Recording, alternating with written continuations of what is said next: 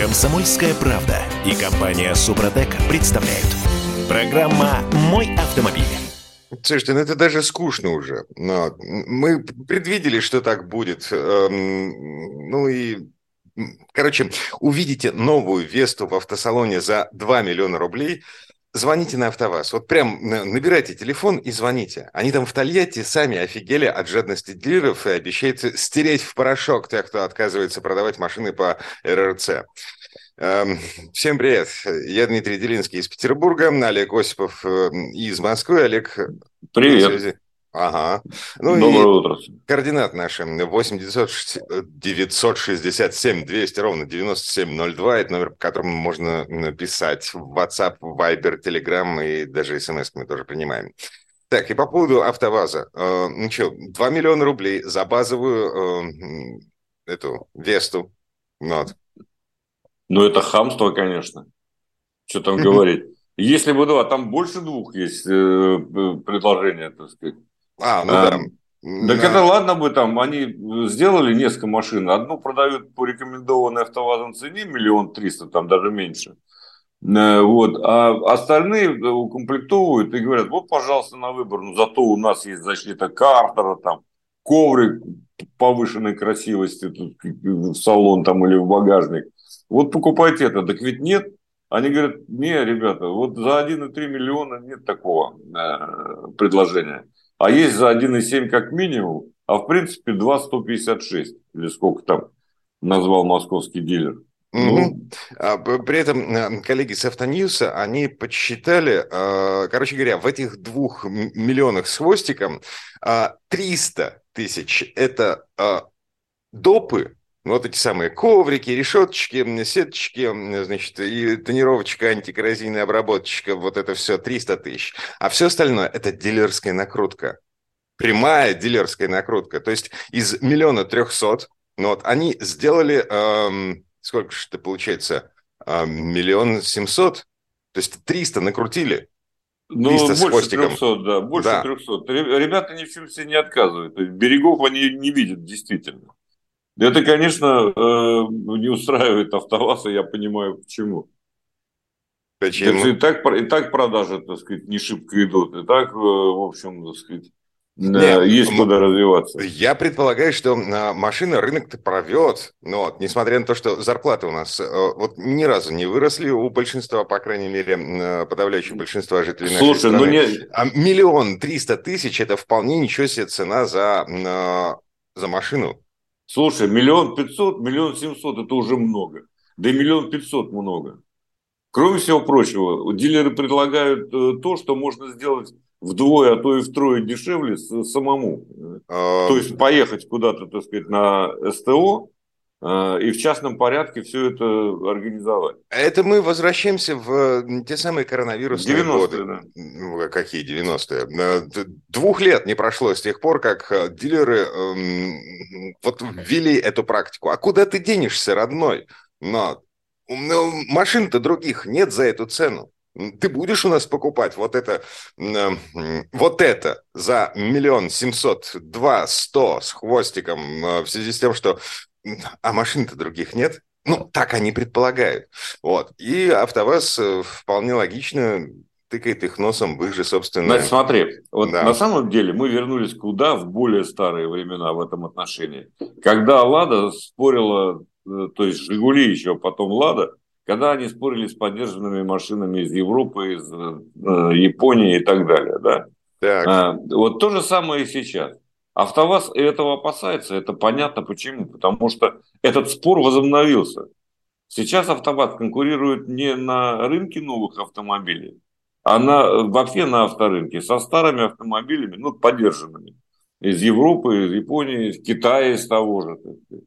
А, вот и все. И поэтому человек э, разумный, он когда посмотрит там 2 миллиона, он поймет, что за 2 миллиона можно классный Opel пригнать там, или Шкоду уж точно совершенно. 30-й, 30 из Новосибирска э, задает нам такой вопрос в WhatsApp. Э, скажите, пожалуйста, а на ваш взгляд лучше ездить на новой Весте или на подержанной свежепригнанной японской машине? А, провокационный вопрос. Да ну, это, слушайте, вы лучше нас понимаете, на чем э, приятнее ездить будет. на 90-сильной, так сказать, машинке с механикой без всего. Или на оборудованной, в общем, по требованиям сегодняшнего Нет. современного японца. Ну как, а, за миллион семьсот, э, если э, верить в волшебную силу РРЦ и в то, что АвтоВАЗ справится с жадностью дилеров, за миллион семьсот можно купить машину, у которой под капотом будет 16 клапанов на 106 лошадиных на 106 сил. лошадей, да. Тоже да. не предел мечтаний, должен сказать. И, значит, мультимедийная система от Яндекса. Ну, как бы да. Яндекс каждой бочке, так сказать, вот он пытается все, все все-таки урвать. Ну и что, ну, господи, у нас не было своей мультимедийной системы, значит, мы все вставляли импортное. Заменили, вот, импортозамещение произошло. Ну ладно, радоваться нужно тому, что это хотя бы есть. АвтоВАЗ э, обещает отключить э, вот тех самых жадных дилеров, что завышает РРЦ, отключить от дилерского договора. Вот. Перекрыть поставки машин и в оперативном порядке рассмотреть э, расторжение дилерского соглашения. Это слова, господи, Максима Соколова, президента АвтоВАЗа. Ну вот. да. И да, номер, по которому нас с вами призывают жаловаться. Я на всякий случай произнесу эти цифры, мало ли вдруг кому-то пригодится. 8 800 700 ровно 52 32. Если вы видите машину Лада Веста нового поколения за 2 миллиона рублей, звоните. Автовазу очень нравятся такие истории. Так, и... Вот, да, что? Слушай, а знаешь, как интересно? Вот, э, некоторые компании китайские сейчас выходят на рынок, они уже решают эту проблему. У них тоже есть проблемы с дилерами. И тоже с накрутками, должен тебе сказать. Но... Ну. Уже сейчас. Так что тут у вас в каком-то смысле не одинок. Но они говорят, не, ребята, а вы, пожалуйста, заказывайте машину и забирайте в салоне через пару дней. Не вопрос. Mm. Вот у нас прямо непосредственно. То есть АвтоВАЗ тоже может такое организовать, если захочет, если прогнет дилера. А еще есть старая практика, когда, помнишь, мы все ездили из Москвы, из Питера в Тольятти непосредственно. Брать да. машину и перегонять себе. Но это, конечно, это, это что-то потустороннее. Mm-hmm. И, конечно, АвтоВАЗ проигрывает в этом смысле на рынке, э, тем самым поддержанным автомобилем, которого, которых они боялись э, все время своего существования.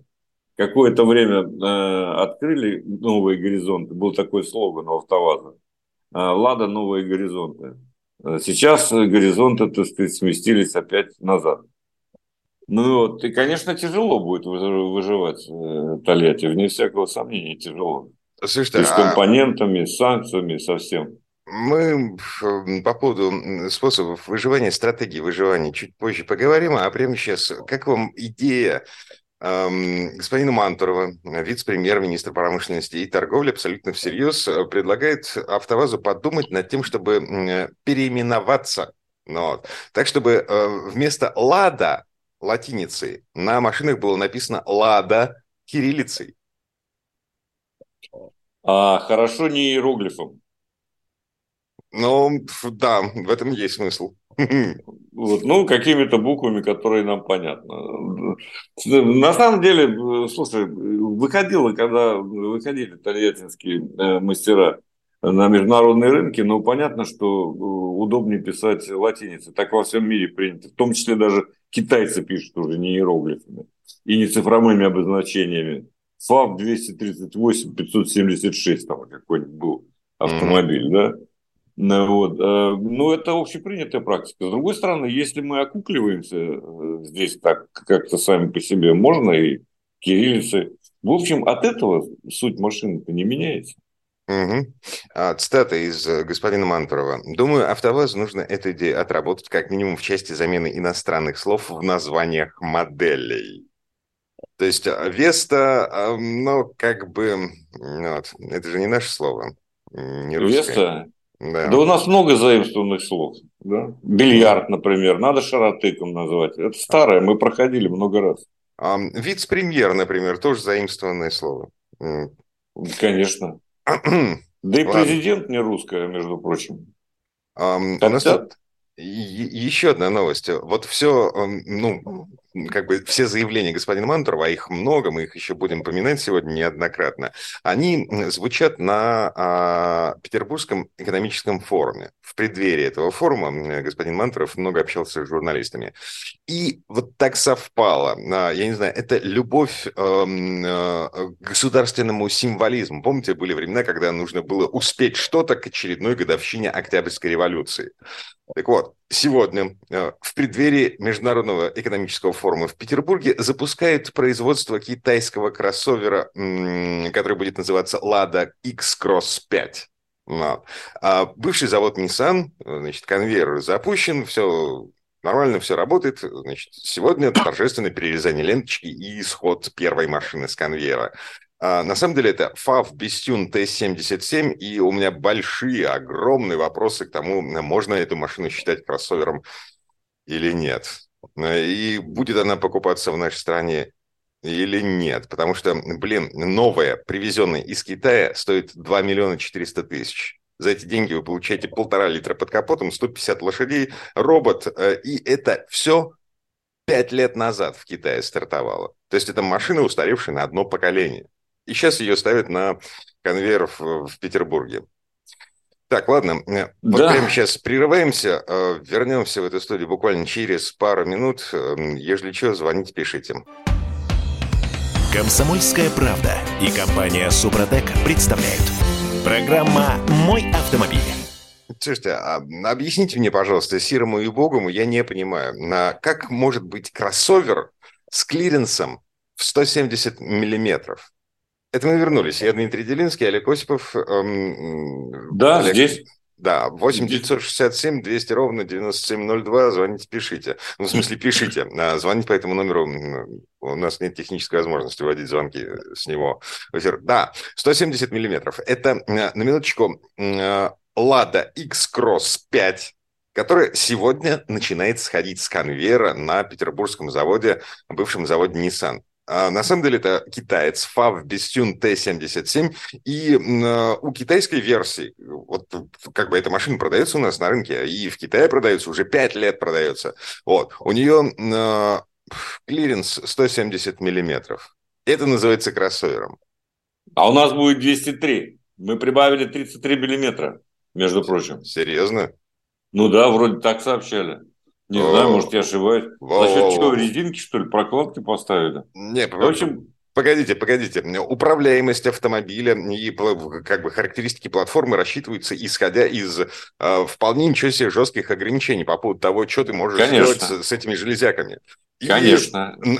Подъем на 3 сантиметра, ну, как бы меняет эти характеристики. Самое интересное, что на эти грабли все наступали, ну, многие, э, скажем, были такие французские модели, где увеличивали, так сказать, э, клиренс, и машина теряла управляемость. Я на них ездил, я их испытывал в свое время. Это очень смешно было, потому что машина плохо управлялась. А, ну и вот здесь та же самая история.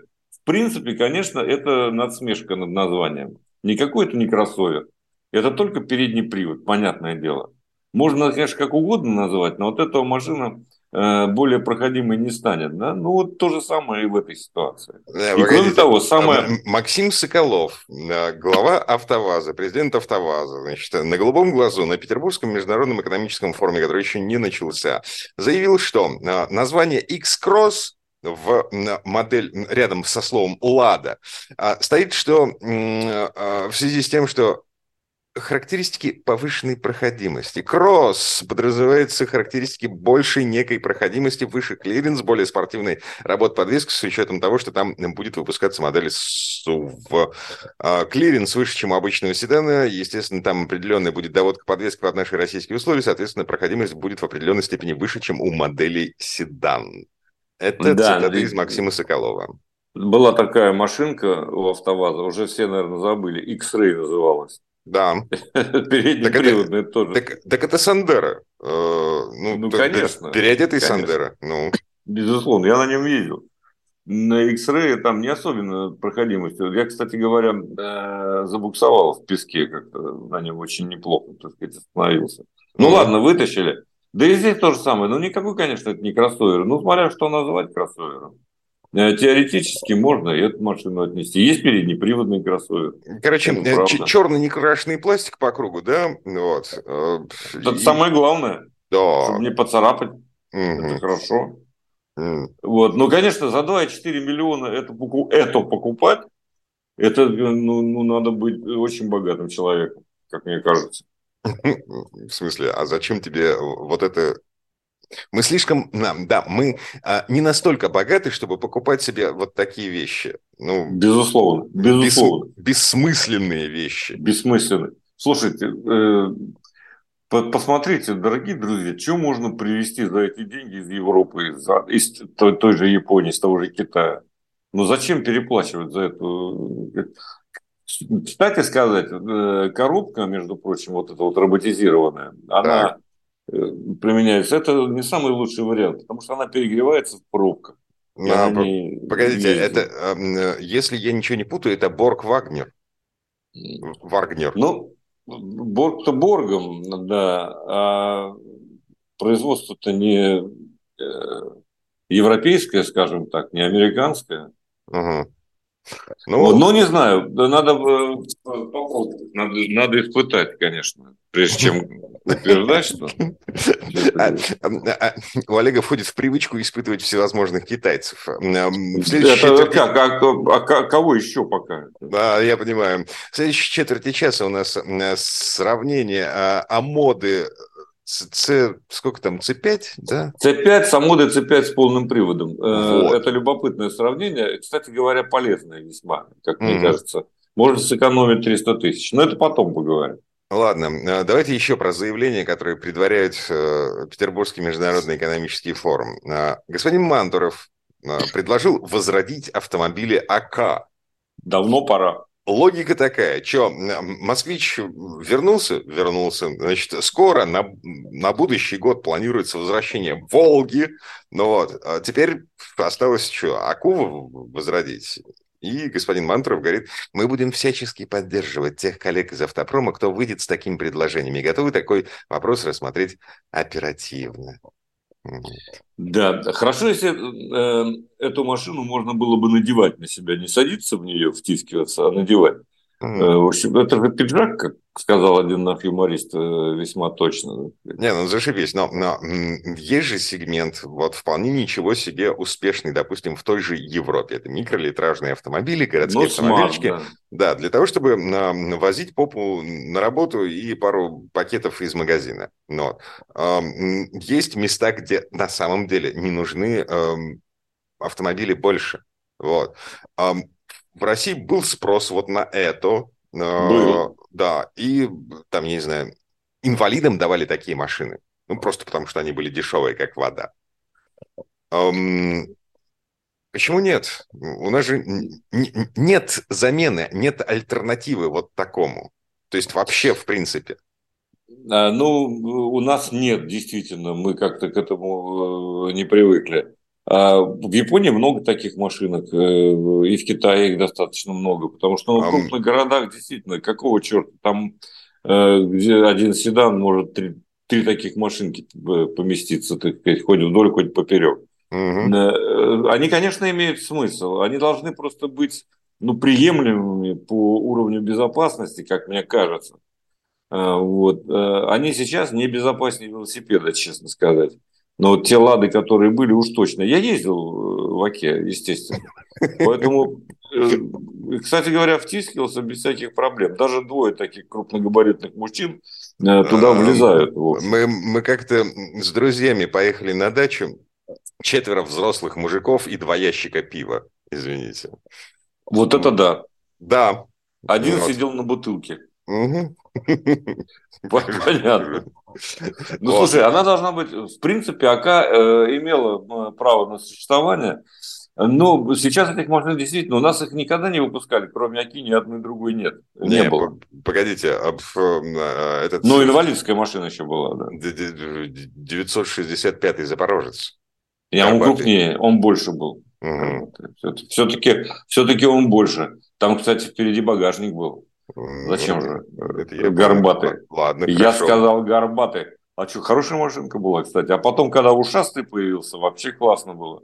Но, кстати, это, эти машины э, э, имели право на жизнь. Они должны стоить просто были дешевле. Да, собственно, это всегда вечная проблема российского автопрома. Так, ладно, ну, значит, приговариваем. Вслед за «Москвичом» и «Волгой» в России могут возродить АКУ. По крайней мере, глава Минпромторга говорит, что, ну, если возникнут люди, готовые, значит, то они получат, э, получат электрического китайца вместо АКИ ну, да, под да, именем да. АК. Да, да, да, да, да, да. У нас тут э, еще одна фишка. У нас тут беспилотные грузовики выходят на трассу М11. А, О, это серьезно. Причем... Сегодня, кстати. Да, сегодня. Берегитесь, Очер... люди, кто на М11. Э, Внимательно Оч... будьте. Очередная, как это, очередная попытка сыграть в символизм, вот этот старый советский, когда мы к годовщине Октябрьской социалистической революции выпускали какую-нибудь хрень. Так вот, э, значит, на трассе М11 с 14 июня э, первые рейсы беспилотных грузовиков. Вот. Теперь да, нет, все еще нет. Дальнобой не может спокойно забухать в кабине и только периодически просыпаться, спрашивать там, это э, что за остановка, Благой или Поповка. Нет, значит, он должен сидеть за рулем, вот, но руля может не трогать, потому что тестирование автоматических систем, отработка беспилотной доставки грузов, программа экспериментального правового режима на трассе М11 Нева. О, не, ну на самом деле КАМАЗ-то ведь давно этим занимается. Они начинали, ты будешь смеяться, заниматься с этим, э, этими беспилотниками вместе с Мерседесом в свое время. Угу. Но это было очень давно, в другой жизни. Э, сейчас остались один, но они продолжают э, это делать. Но вот насчет того, чтобы забухать и Балагой или Поповка спрашивать, это, конечно, вряд ли. Самое страшное, я тебе должен сказать, это ехать рядом с водителем. Неважно, робот это или человек. Mm-hmm, вот для потому меня, что, например, потому что, водителя, ты ничего не контролируешь. И эм, расфокусируется внимание. Вот. Ну, да нет, а внимание как раз не расфокусируется. Тебе хочется нажимать педали, которых перед тобой нет, потому что вот э, это самое важное, кстати сказать. Беда со штурманами в ралли всегда была, потому что это люди, которые страдали больше всех. Кстати сказать, э, ну поговорим еще об этом, я думаю. Ну, ладно, хорошо. Чуть попозже, после перерыва, потому что э, тут есть э, пример любопытный весьма. Да, любопытный пример заключается в том, что американские власти объявили, э, сколько э, жертв было в ДТП с Теслой на автопилоте. То есть фактически сколько людей автопилот Теслы убил. И это впечатляющая цифра. Ладно, все это буквально через пять минут. Комсомольская правда и компания Супротек представляют. Программа «Мой автомобиль». Несколько важных, относительно важных цифр в начале этой четверти часа. В России всего 50 а, миллионов 600 тысяч легковых автомобилей. И средний возраст э, этого автопарка почти 15 лет. Свежие данные аналитического агентства «Автостат» 14,7 э, года средний возраст автомобилей в нашей стране. Э, мы вернулись. Я Дмитрий Делинский из Петербурга, Олег Осипов из Москвы. Олег? Да, я здесь. 8 967 200 ровно 9702. Э, пишите в WhatsApp, Viber, Telegram. И, а, вот, кстати, 93-й из Хабаровска. Как они будут попой под погрузку лезть, Хабаровск... А, да, и про цены. Вы там днище устроили 800 рубасов, и у тебя рай на колесах, а, ну да, и 9 лет, так я на Приусе, который уходит со светофора как стрела, 11 года уже 7 лет катаюсь. Какой лям 700, очнитесь. Это по поводу того, что а, в нашей стране машину отечественного производства, новую, с завода можно купить за миллион семьсот тысяч Веста в максимальной комплектации. Ну вот. Так а нас-то что призывать, очнитесь? Мы уже давно очнулись и говорим об этом честно. Угу. Вот. Ну, так что... Миллион семьсот тысяч – это рекомендованная розничная цена, и, как мы все знаем, а, АвтоВАЗ сейчас ведет войну с дилерами, которые задирают цены э, просто бесстыдно. То есть за базовую машину, которая а, в обед стоит миллион триста, а, они просят больше двух, два сто с копейкой совсем с ума посходили. Так, ладно. И по поводу э, того, на чем мы прервались в предыдущей четверти часа. Значит, во-первых, КАМАЗ с сегодняшнего дня запускает по трассе Нева М-11 беспилотные грузовики, а во-вторых, американцы опубликовали статистику по смертности в ДТП с участием Теслы на автопилоте. Сейчас я найду цифры точные. Ну, там 17 человек, по-моему, погибло. 17 да. погибших, 736 аварий. С 19 -го года да. по 23 736 да, ДТП произошло э, с участием автомобилей Тесла э, со включенной системой автопилот. Вот. И в этих ДТП, да, 17 человек погибли. Это данные Национальной администрации дорожной безопасности Соединенных Штатов Америки. Вот. Да. Хотелось бы, эм, ну так, для сравнения понимать, э, насколько высока вероятность попасть в аварию э, на вот смотри, автопилоте. Давай да. Вот эти заявления, автопилот Тесла убил 17 человек, это, конечно, неправда, так, мягко говоря. В общем, это все э, с головы на, с ног на голову перевернуть. Потому что автопилот ты можешь включить, а можешь отключить. Это во-первых. А, во-вторых, Тесла требует, чтобы у тебя всегда были руки на руле, и ты следил за дорогой.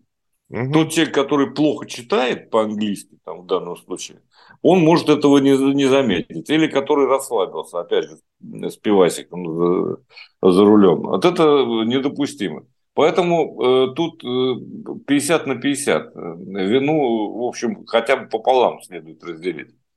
Вот на самом деле, э, самое главное, ведь о грузовиках речь мы начали. Так сказать. Угу. Во всем мире ведутся эти эксперименты.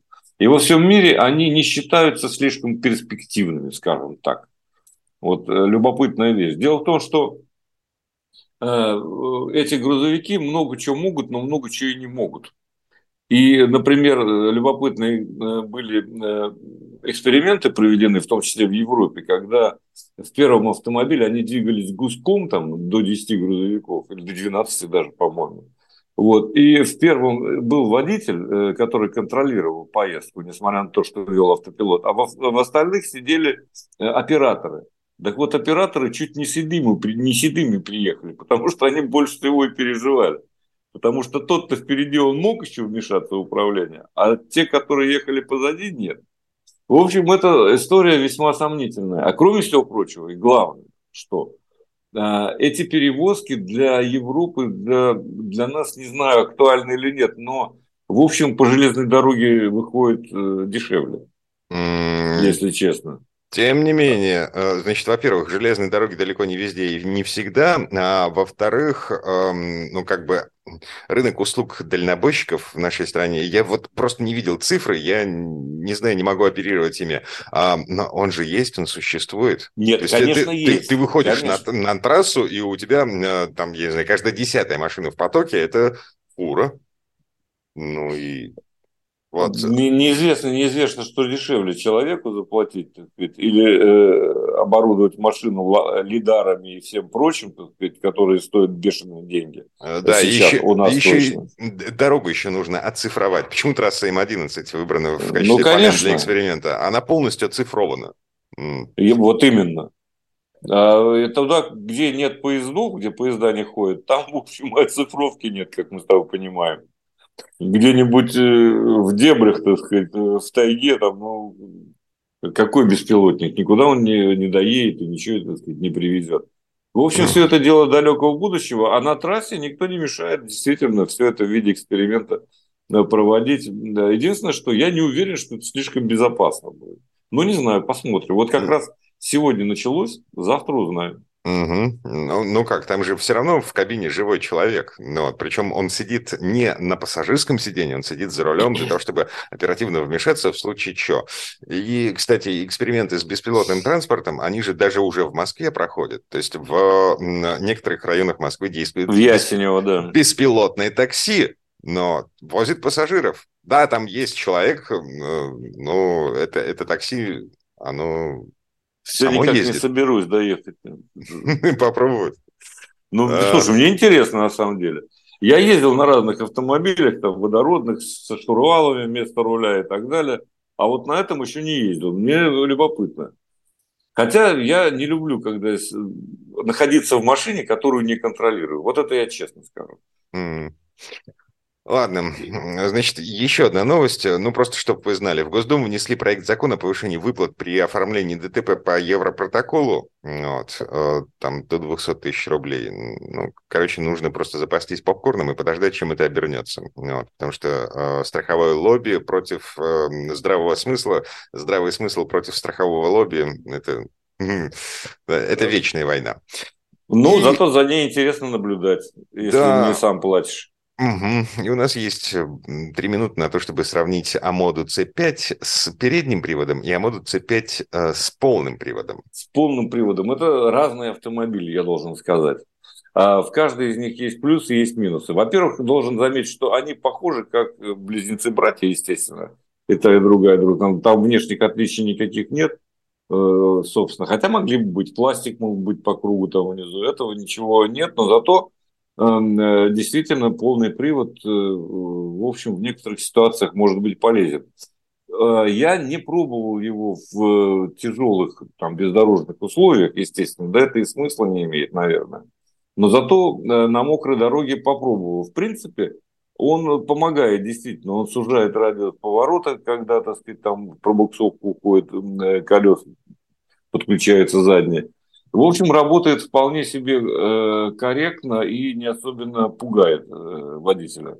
Ну, во всяком случае, по первому приближению. Но это разные машины, потому что, во-первых, в переднем приводе стоит вариатор и э, 147 сил 1.5, а в полном приводе стоит роботизированная э, коробка, ну, относительно новая, китайская, так сказать.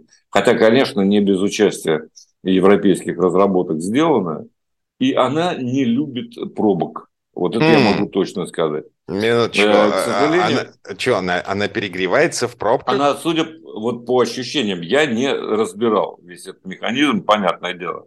Но по ощущениям моим водительским, она начинает дергаться в пробках, потому что там она старается в каждую удобную секунду подоткнуть вторую, следующую передачу и так далее. И это еще усугубляется тем обстоятельством, что именно в моем автомобиле неотключаемая система старт-стоп. Mm-hmm. И, конечно, это добавляет нервозности. Поэтому, во-первых, прежде чем покупать полноприводную C5, надо Амоду, надо поинтересоваться у дилера, там есть клавиши, которые система старт-стоп отключает или нет?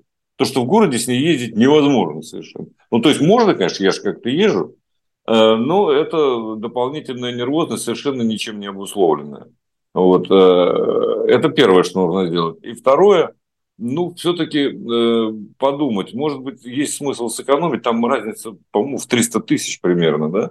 Может, э, нет смысла брать, брать полноприводный, если вы действительно регулярно ездите куда-нибудь на свою фазенду там с помидорами обратно. В таком случае, да, конечно, полный привод не повредит. И зимой не повредит. А если вы тем более ездите сезонно, то, в общем, переднего привода вполне себе, как мне кажется, достаточно. Mm-hmm. Но это вопрос такой. Э, есть свои преимущества, потому что, конечно, машина увереннее э, себя ведет. Она, но с другой стороны, она не такая легкая при разгоне, как э, переднеприводная. Переднеприводная летает. Это едет упорно. Вот так бы я сказал по ощущениям. 23-й истории спрашивает, а сколько денег стоят эти, обе эти амоды? Ну, там э, в районе двух, двух с небольшим. А, погодите, то есть у меня есть выбор купить э, у зажравшегося дилера на Весту Кросс седан ну да, конечно. максимальной комплектации за 2 100 с копейкой или Амоду Или C5. полноприводную Амоду C5. Вот и выбирайте, пожалуйста. Еще один выбор. Um, в общем, слушай, главное, что выбор есть. Э, и слава богу, вот. Э, хотя бы что-то вернулось э, на круги своя. Так, на, впереди Сан Саныч Пикуленко. Э, речь пойдет, сейчас я посмотрю, о чем. Короче говоря, Олегу Осипову спасибо и хорошего дня. Комсомольская правда и компания Супротек представляют. Программа «Мой автомобиль». А это мы вернулись в студию радио «Комсомольская правда». Я Дмитрий Делинский. В этой четверти часа у нас традиционная история от Александра Пикуленко. В центре Москвы есть завод, который сейчас выпускает авиационные ракеты «Воздух-воздух». И вы спросите, какое отношение это имеет к автомобилям? Ответ историческое. В конце 19 века в Москву из Эстонии перебрался некий Юрий Меллер. Он женился на купеческой дочке и купил на приданное маленькую мастерскую на Большой Садовой. Там делали трубы для водопровода и цирковое оборудование. Новый хозяин наладил в этом же месте выпуск велосипедов и назвал все это «дукс», что в переводе с латыни означает «вождь». Ну и, собственно, понеслось. В считанные годы фабрика «Дукс» выросла до статуса императорского авиационного завода. А еще на конвейерах здесь стояли мотоциклы, арасани, автомобили и много-много другое. Слово Сан Санычу. Предыстория.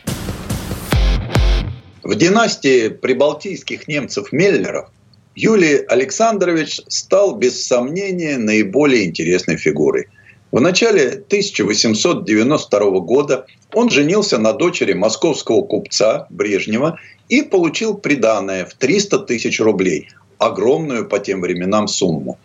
В 1893 году он приобрел небольшую механическую мастерскую на Садово-Триумфальной улице по соседству с цирком Никитина. Ныне на этом месте концертный зал имени Чайковского – полутемном каменном сарае на довольно примитивном оборудовании 10 рабочих выполняли заказы на металлические детали для цирковых аттракционов. Позже их продукцией пользовались все российские цирки. А потом стали гнуть трубы для новомодного тогда парового отопления и для других водяных потребностей тоже. В 1884 году на Ходынском поле организовали Московское общество циклистов-любителей – членом которого и стал известный в Москве спортсмен Юлий Миллер. Сочетая в себе спортивные таланты и незаурядные предпринимательские способности, огромную энергию и великолепную техническую подготовку, он нащупал здесь золотую жилу. Спортивные, дорожные и прогулочные велосипеды понравились москвичам. Их производство сулило немалые прибыли. Назвав свою мастерскую, а потом и фабрику Дукс Юа Миллера, а Дукс это вождь, владелец всеми силами старался оправдать это название. Благодаря обширным связям за границей Юлий Александрович наладил поставку комплектующих из Англии, и трубы собственного производства начали превращаться в рамы велосипедов, изготавливаемые по индивидуальным заказам с учетом роста и комплекции на любой вкус и возраст. Каталог продукции содержит подробнейшее описание более десятка моделей – прогулочных, спортивных, мужских, женских и детских, унифицированных по большинству деталей. Раму, по желанию заказчика, окрашивали в любой цвет. Конструкции из года в год совершенствовали, а все многочисленные новинки сразу внедряли. Когда в 1896 году в Нижнем Новгороде открылась Всероссийская художественно-промышленная ярмарка, на стенде «Дукс» стояли различные велосипеды. Дорожные, легкодорожные, гоночные, тандемы, трехколесные с дифференциалом – новинка в то время. Квадруплет, двухколесный сдвоенный тандем. Квадруплет опробовали в действии. На нем расстояние в 400 верст от Москвы до Нижнего преодолели члены общества циклистов, сам Юмиллер и его друзья. Московский велосипедный журнал в отчете о выставке отметил, что все велосипеды фабрики «Дукс» выглядели изящно, имели узкую каретку, раму модели 1896 года и легкий вес. В острой конкурентной борьбе с Рижской велофабрикой «Россия» Лейтнера велосипеды «Дукс» превзошли рижан и получили бронзовую медаль выставки. Весной 1901 года Миллер за 18 тысяч рублей купил у некого Гущина участок земли в Тверской Ямской Слободе на улице Дворцовой, неподалеку от Белорусского вокзала. Рядом находилось несколько конюшен, государственных и частных, и два двухэтажных строения на Большом пустыре. В мае 1901 года на ничем не примечательном участке заложили новое здание, основу крупнейшего в России самолетостроительного завода. К концу года фабрика Дукс Миллера с установленным здесь первоклассным оборудованием вступила в строй. На ней работали более 100 человек. Первой продукцией стали фирменные велосипеды. Их выпуск параллельно с другими самоходными и летающими механизмами сохранялся до самого конца 20-х годов. Затем его передали на Московский велосипедный завод. Ну а самого Меллера заинтересовала более сложная техника. И следующим шагом завода стало производство паромобилей.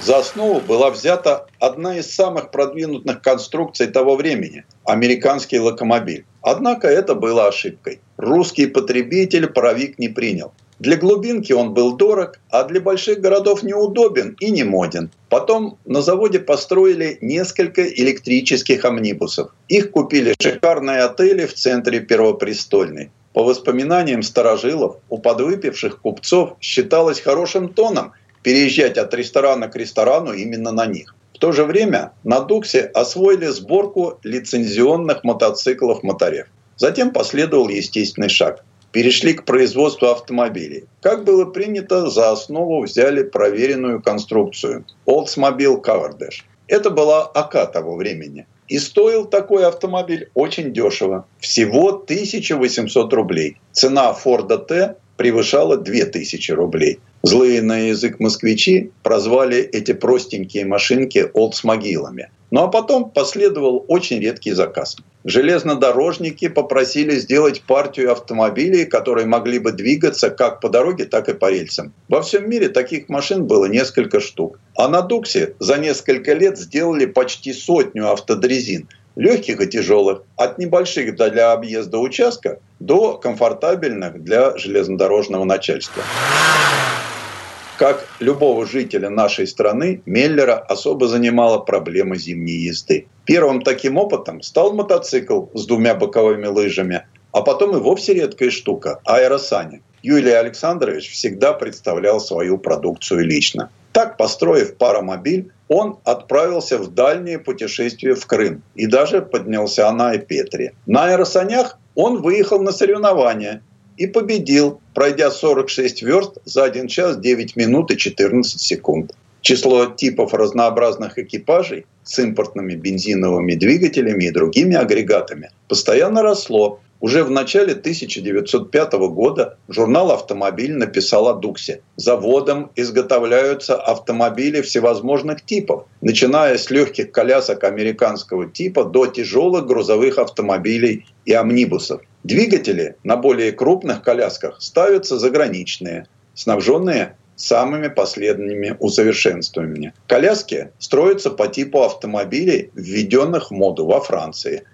Форма кузовов самые разнообразные. Тонно, фаэтоны, лимузины, купе. Отделка не оставляет желать ничего лучшего. В 1905 году выпустили около сотни дукс-мобилей, из них 30 полностью отечественного производства. Но в итоге, идя по ошибочному пути Олца, попытавшего за счет примитивности конструкции сделать автомобиль максимально доступным широким слоям общества, проиграли европейскому Мерседесу. Американские машины с одноцилиндровыми двигателями со змеевиками и максимальной скоростью всего 35-40 км в час признали устаревшими. Из-за падения спроса выпуск прекратили, а моторы распродали отдельно. Но вскоре неугомонный производственник увлекся самой передовой техникой тех времен – аэропланами. И опять не захотел изобретать что-то свое. А начал сборку лучших на то время самолетов моделей «Форман» и «Ньюпор». Облетывал его самолеты знаменитый русский авиатор Сергей Уточкин. А на Ньюпоре сборки «Дукс» Нестеров впервые в мире сделал мертвую петлю. Вскоре завод окончательно перешел на изготовление самолетов – став одним из передовых предприятий этой отрасли в России. Перед Первой мировой Дукс выпускал под сотню самолетов ежемесячно. В 1914 году Юлий Александрович Меллер, взяв фамилию жены, он стал именоваться Брежневым, отправился с сыном в Германию, чтобы изучить, как там поставлено производство летательных аппаратов. Но начавшаяся война спутала все планы. Его заподозрили в шпионаже, посадили в тюрьму, а потом обменяли на двух бедолаг немцев, пойманных в России. Сейчас в это трудно поверить, но семейные хроники гласят, что Миллер-Брежнев, вероятно, наученный горьким германским опытом, во время февральской революции 17 года представлял заводской автомобиль влиятельным московским политикам и лично служил шофером, будучи при этом в курсе дальнейшего развития политической ситуации. Судя по всему, неутешительные прогнозы и склонили его с женой накануне октября вовремя уехать во Францию, предусмотрительно переведя туда значительную часть капитала. Предприятие «Дукс» забрали большевики и назвали его «Государственный авиазавод номер один». Именно здесь создал свою самую известную конструкцию по-2 Николай Поликарпов. Потом на заводе долгие годы делали самолеты МиГ. А в год столетия вдруг вспомнили, откуда что пошло, и вернули предприятию старое название – «Дукс». Предыстория. Сан Саныч, спасибо. Это был Александр Пикуленко, летописец мировой автомобильной индустрии. И у нас на этом все на сегодня. Дмитрий Делинский, радио «Комсомольская правда». Берегите себя. Программа «Мой автомобиль».